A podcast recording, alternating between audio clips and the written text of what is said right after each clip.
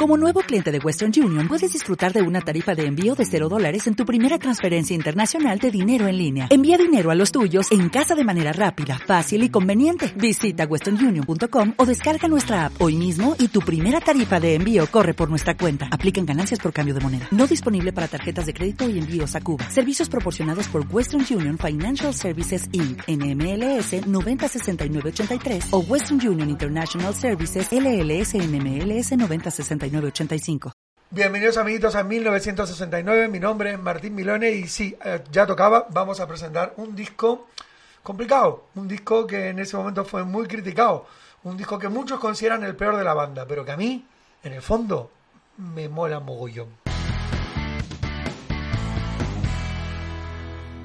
Y estamos aquí con Ángel Ramos, otra vez vamos a compartir un discazo que en serio, ¿fue conflictivo o no fue conflictivo? Muy conflictivo muy conflictivo porque es un disco es un disco de transición casi, pero es un disco muy entrañable, yo creo, más que de calidad que la tiene, es, es, es, entrañable. Para los que nos gustan los Doors, es entrañable. Y ya lo dijo, estamos hablando del The Soft Parade de los Doors, él por muchos considerado una basofia, un disco con el que tuvieron muchísimos problemas, pero bueno. No, pero enseña, enseña porque está mal, mal elegido incluso hasta hasta las sí, de hecho, hasta las zapatillas de, es, verdad aquí aquí Manzarek lleva como una especie de Binkerstork de estas sandalias así como horripilantes y el disco es como una especie de selfie de la banda un autorretrato.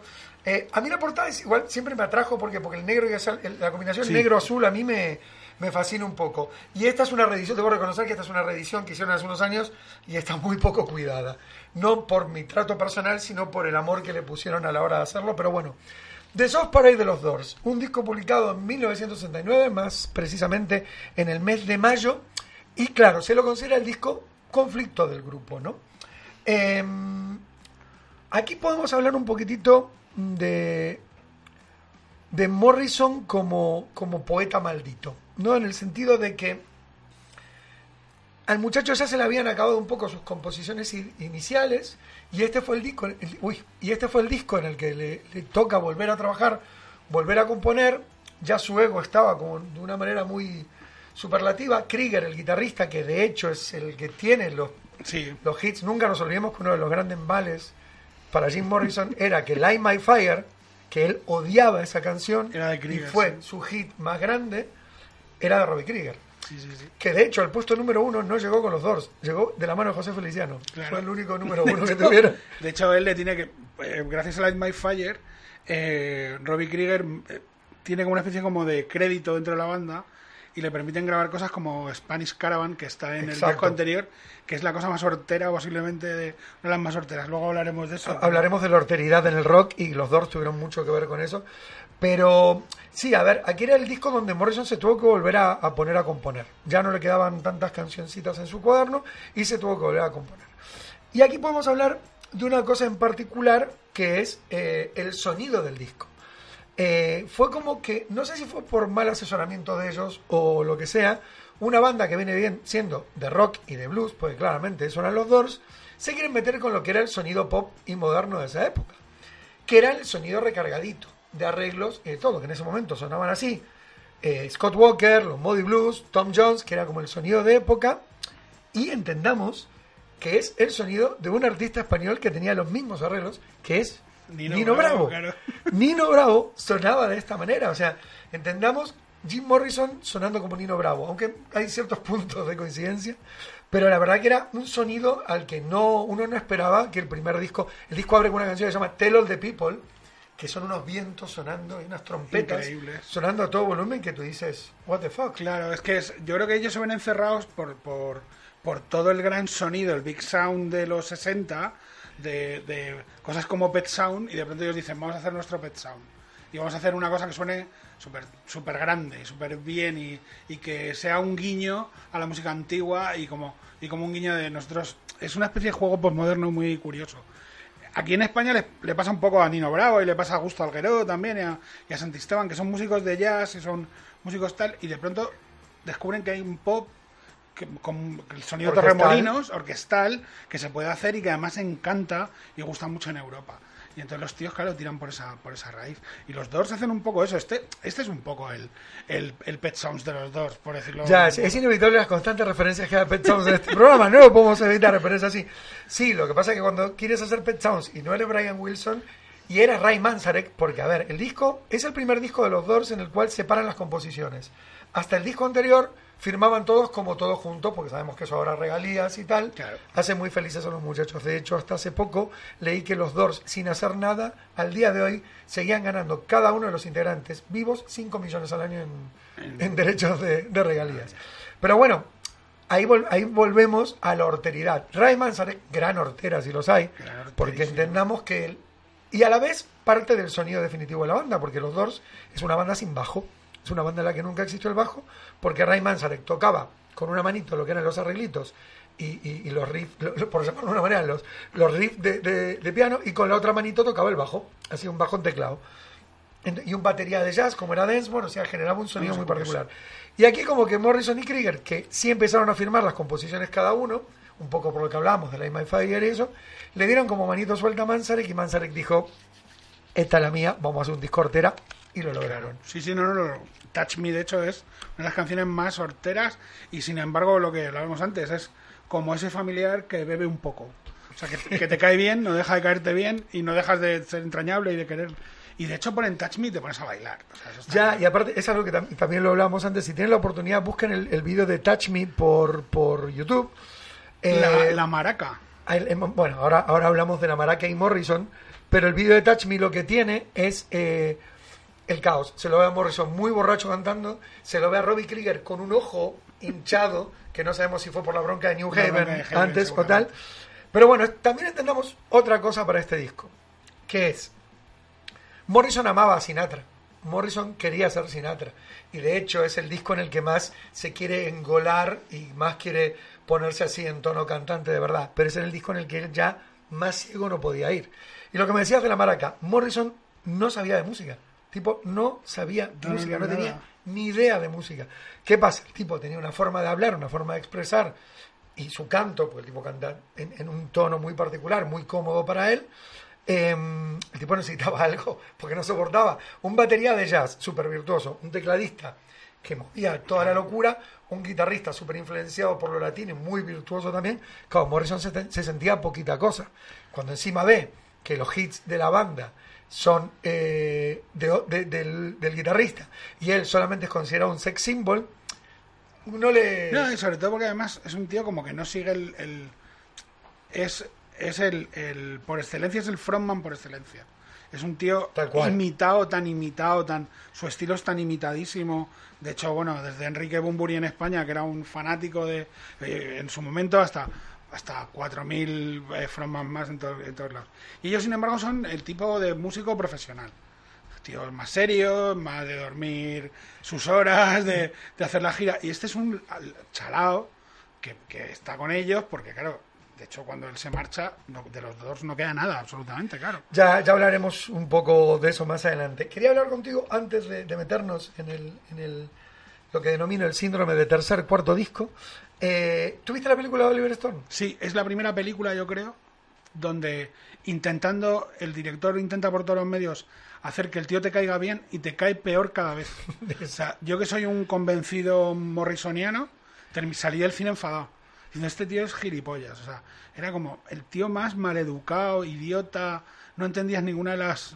Era un tío mucho más sencillo, parece ser, un tío mucho más... Ya, ya, ya, sí. Yo creo que sí- siempre tuve la sensación de que en esa película Oliver Stone descargó todo su resentimiento de yo estoy en Vietnam y ustedes se lo están pasando bien, hijos Sí. de puta. O sea, como que Sí. hay un poco de, Yo creo que de también mala hay, leche. Hay un poco de esa gasolina, de esa nieve que quema que decía Julio Iglesias. Hay bastante de esa nieve que quema de esa, eso que se llama cocaína. Es una, Ya, cosa, es una cosa muy poco conocida. Eh, que im- impregna la película bastante. La película sí, cuando está hablando de Oliver Stone también es algo que Sí, porque además se deja impregnar muy fácilmente. Asesinos Natos, no sé si es anterior o Es anterior. Es anterior y esta atrae como este rollo loco, pero es una película que, que te cuenta la historia de los dos de una manera muy adolescente, es decir, está muy unido. Nadie que haya, tenga 14 años puede dejar de escuchar a los Doors. Exactamente. En ningún momento. Fui una de Luego, esas víctimas. yo creo que, que nos pasa a todos. Tienes una época de enamoramiento absoluto, dejas de escucharlos durante dos o tres años, que te da como vergüenza ajena a lo mejor, que piensas, "Oh, vaya. Y luego vuelves, vuelves al redil, o sea, y vuelves con los discos posteriores a este, y con este incluso. Tell of the People es una gran canción, ¿eh? Tell of the Pe- a ver, tienes casos, Wishful, Sinful, o sea, eh, Shaman Blues, y bueno, y luego si quieres dejamos un cachito para hablar de The Soft Parade, porque Claro, siempre, o sea. en todo disco de los Doors, tiene que haber una canción kilométrica. Sí, sí, en sí, este caso es The Soft Parade y todo el tema del poemario de, de Jim Morrison y tal. A mí, una cosa que tengo graciosa con la película, yo tuve mi etapa mm, Jim Morrison, adicto a Jim Morrison, viuda de Jim Morrison total, que fue un poquito más, entre los 16 y los 18, yo creo que no escuchaba otra cosa que no fuera los No, Doors, no, o sea, no, estaba totalmente encaprichado. Y me acuerdo que en esa época vi la película Willow, en la que aparece Val Kilmer, y lo veo a Val Kilmer y digo, hostia, si algún día se hace un biopic de los Doors, Val Kilmer debería ser el Jim Morrison porque tiene la misma mandíbula y es igual. Tres, cuatro años después termina siendo el prota. Que la historia es que para él ser elegido en el casting, se armó una banda, se caracterizó de Morrison y le mandó los clips de él cantando como si fuera Jim Morrison. Ahora Val Kilmer es lo que es esa foca perdida que está por ahí, por algún lugar. Loco perdido. Pero bueno, ahora hablemos de esto que, que yo suelo llamar el síndrome del tercer disco, en este caso es el cuarto. ¿Qué es? Yo tengo mi resumen, a ver qué, qué opinas tú. Es banda, se juntan de adolescentes, tal, cantante compungido, se divorció mamá, papá no me quiere, lo que sea, escribe montones de canciones, montones de canciones, montones de canciones. Consigue contrato discográfico, mucho de ese cuaderno sale publicado como el primer disco. Éxito total, todo el mundo encantado, las niñas mojan bragas, tiquití, tiquití, tiquití. Exitazo. Como siempre las compañías te hacen firmar por tres discos. Segundo disco. Ya los chicos se divirtieron un poco, se lo pasaron bien. Qué bonito es el rock. Nuestro Venga, disco más maduro, se, se- hizo el segundo siempre. Viene el disco. ¿Qué vamos a hacer? Bueno, tiremos de alguna de las canciones del cuadernito que descartamos del primero y compongamos alguna casa. Algún rayito de luz todavía queda, la carretera, los hoteles, tiquití, tiquití, tiquití. Segundo disco, el disco maduro, lo petan y tal. Llega el momento del tercer disco. El tercer disco, ya, tienen éxito, tienen pasta, tienen chicas, tienen droga, tienen todo lo que necesitan, Claro. menos inspiración. Claro. A ese disco es donde, ay, ahora hay que volver a componer. Pero en mi, en mi chalet del viso estoy tan cómodo y esa pila de cocaína que tengo al lado no me deja de mirar. ¿Qué hacemos? Y Y, además ahí, odio a estos tres cabrones o cuatro que tengo alrededor que, también- Eso. que, que han empezado a encabronarse entre ellos y tal. porque y- casi siempre que compones el, el cantante o si no, puede pasar el... Estoy en una banda estupenda que nunca tuvo ese problema, fueron los Ramones, que siempre estuvieron enfadados. pues, Estos siempre se odiaron. siempre se odiaron entre ellos, entonces lo único que hacían era tocar juntos. Pero los que sí quisieron ser amigos, como por ejemplo, en los grupos de los 60 pasa mucho, que todos intentan ser colegas, todos intentan, Claro. los Grateful Dead intentan ser colegas, los Beatles, los Rolling, todos, los Stones, perdón, empiezan todos así, y, y- y entonces hacen todas cosas de los 60, que es tomar drogas juntos Claro. y tal, y nos vamos a tomar un LSD, nos vamos a ir al desierto a ver qué vemos, a ver... Y de pronto esto, en el tercer, efectivamente, el tercer cuarto disco se vuelve contra Se les va la pinza, claro, y es lo que tú decías. El guitarrista dice, no, ya el instrumento me queda pequeño, Sí, sí, necesito un cosa". citar y gaviotas gritando de fondo. el batería y el bajo casi siempre lo que están es ahí como esperando que le diga a los demás que tengo que tocar. Sí, no, sí, nunca, sí, sí. nunca son demasiado A no problemáticos. ser que ¿no? es el de Metallica, que haces un chalao, pero... Exactamente. Pero bueno, es un poco, en este caso, es eso lo que pasó con este disco. Es el disco en el que chocan los egos, se empiezan. Bueno, Morrison está en cualquier lado. Tienen el conflicto de Miami, el, el conflictivo concierto de Miami, donde ellos pierden completamente el, el, el norte en escena. Sobre todo, Morrison llega tarde.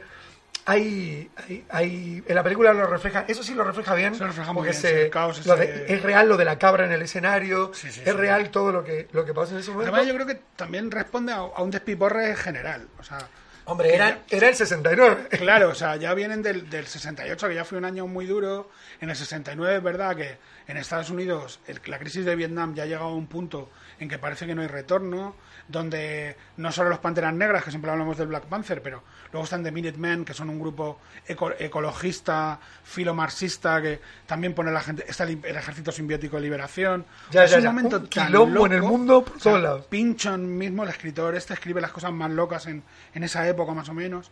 Entonces esto sí afecta a los dos.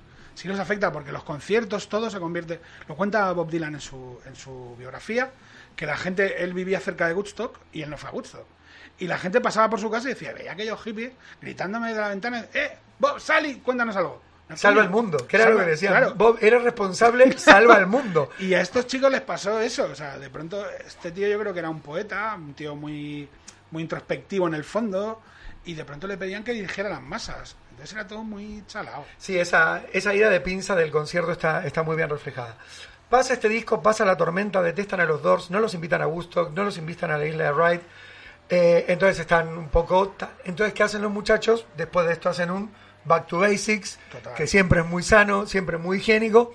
Y sale después de esto Morrison Hotel, que es una vuelta al blues, una vuelta al rock and roll, una Es vuelta que al rock incluso la portada del, del Morrison Hotel, que son ellos como tomando café en el Morrison Hotel, en la cafetería, mirando por una ventana, con una paz. Es como un sorry. Es como un. Disculpe, Claro, nos fuimos un poco al carajo. En Winty for the Sun a lo mejor hemos estado mal, en Soft Parade también.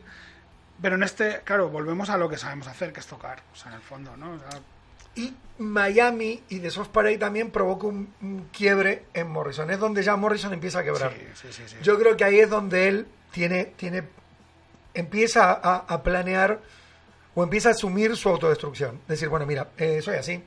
Yo no voy a estar mucho más en este barrio. Sigo como sigo. Entonces, la, la- la redención empieza con eh, el Rojo Blues, eh, con, perdón, con Morrison Hotel, con Rojo Blues y, y- y con todo esto. Y luego ya viene La Woman, el último disco de los Doors. ¿no? Y todo esto fue, la, la- la trayectoria de los Doors es súper cortita. Sí, sí. Ellos, del 67 al 71, o sea, Sí, sí, en el como- primer año publican dos discos, Es casi como la de los Beatles, ¿eh? es muy corta. muy pero corta. fue pero la mitad, o sea, Sí, sí, sí, sí, súper, sí. súper apretada. Y entonces, bueno, la, la- ya el, el canto de cisne total es el Ella Woman, donde todos hacen canciones como Ella Woman y Riders on the Storm, Que es que ese cierre Es que ese cierre es el cierre de más trágico todo. de, una banda. O sea, ese es el adiós de una banda. O sea, es que eso, incluso The End, que parecía como en la de. No, no, no. Riders on the Storm es aún más descarnada, más triste, más la forma en la que él lo cuenta, ¿no? Que canta metido en un váter, ¿no? Mientras que los otros están. Que se- eso se adelanta. Se adelanta, fíjate, a todo lo que hizo Zero Hanet en Manchester años después, ¿no? Que los metía a tocar en sitios con mucho eco.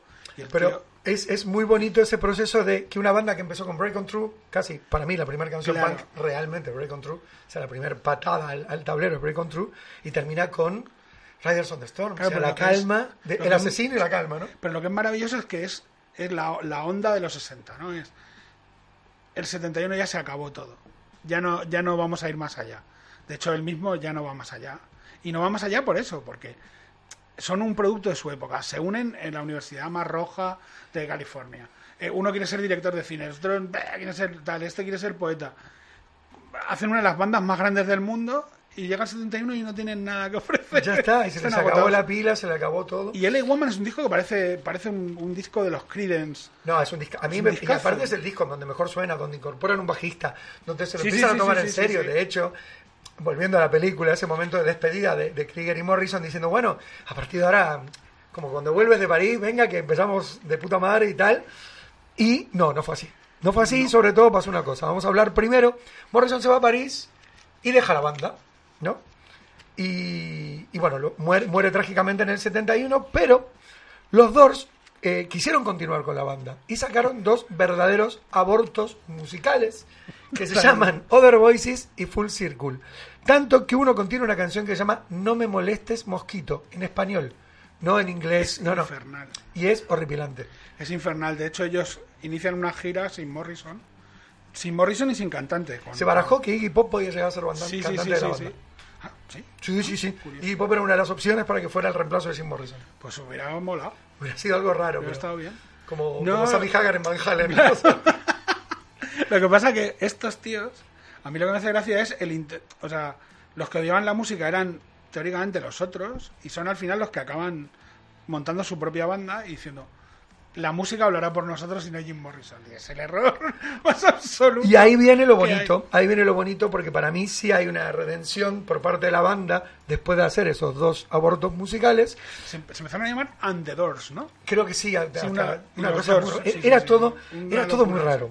Pero sí hubo un verdadero, eh, una verdadera despedida bonita de, de los restantes Doors con Jim Morrison, que es en el 71 muere Morrison. Eh, antes de irse a París, Bruce Bodney, que era el ingeniero, le regala por su cumpleaños número 27 eh, unas horas de grabación en el estudio. Entonces Morrison, que ya había grabado, eh, grabado perdón, ya había editado sus libros de poesía, The Lords and the New Creatures y American Prayer, decide elegir algunos poemas y grabarlos con su voz. Y esas cintas quedan. ¿Qué pasa? La sonoridad de Morrison, Morrison casi cantaba como hablaba y tal. Los Doors en el 78 se juntan y graban esta que para mí es la verdadera joya de la corona, el verdadero gran disco de cierre de los Doors, olvidándonos de esas dos cosas horribles que hicieron por ahí, que es el An American Prayer de Jim Morrison. Los dos se tomaron el trabajo, los Doors se tomaron el trabajo de coger esas cintas, escucharlas y convertirlas en canciones. E hicieron este disco que son todas las canciones recitadas musicalizadas por los Doors. Y la verdad que es un disco absolutamente maravilloso. Yo creo que es el disco que, que te reengancha otra vez con la madurez de los Doors.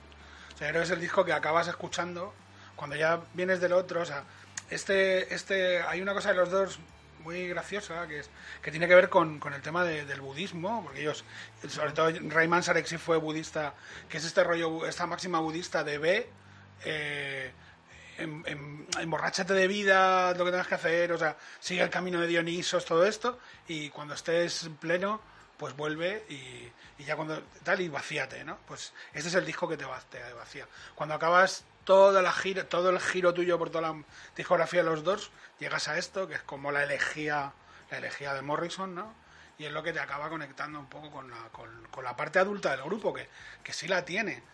Que es el disco con el que soñaba despedirse Manzarek, que era ese de vuelve de París y grabamos el, el mejor disco posible de los dos. como claro, como grandes cínicos, tenemos que recordar que Morrison muere por sus errores, como con la mayoría de los clubs del 27 que mueren por sus errores, y, y luego mm, este Bon Scott también muere por sus errores, o sea que son tíos que mueren de la forma más estúpida Ya. posible. Este muere porque no se da cuenta que tiene un ataque al corazón. Entonces se mete en una bañera y se ahoga. O sea, es horroroso. Espantoso. Y bueno, muchachos, con este disco así de, cierre de los Doors y con el Soft Parade, que es un disco que da penica, pero le tomás cariño, nos despedimos de este programa y nos vemos en el próximo 1969.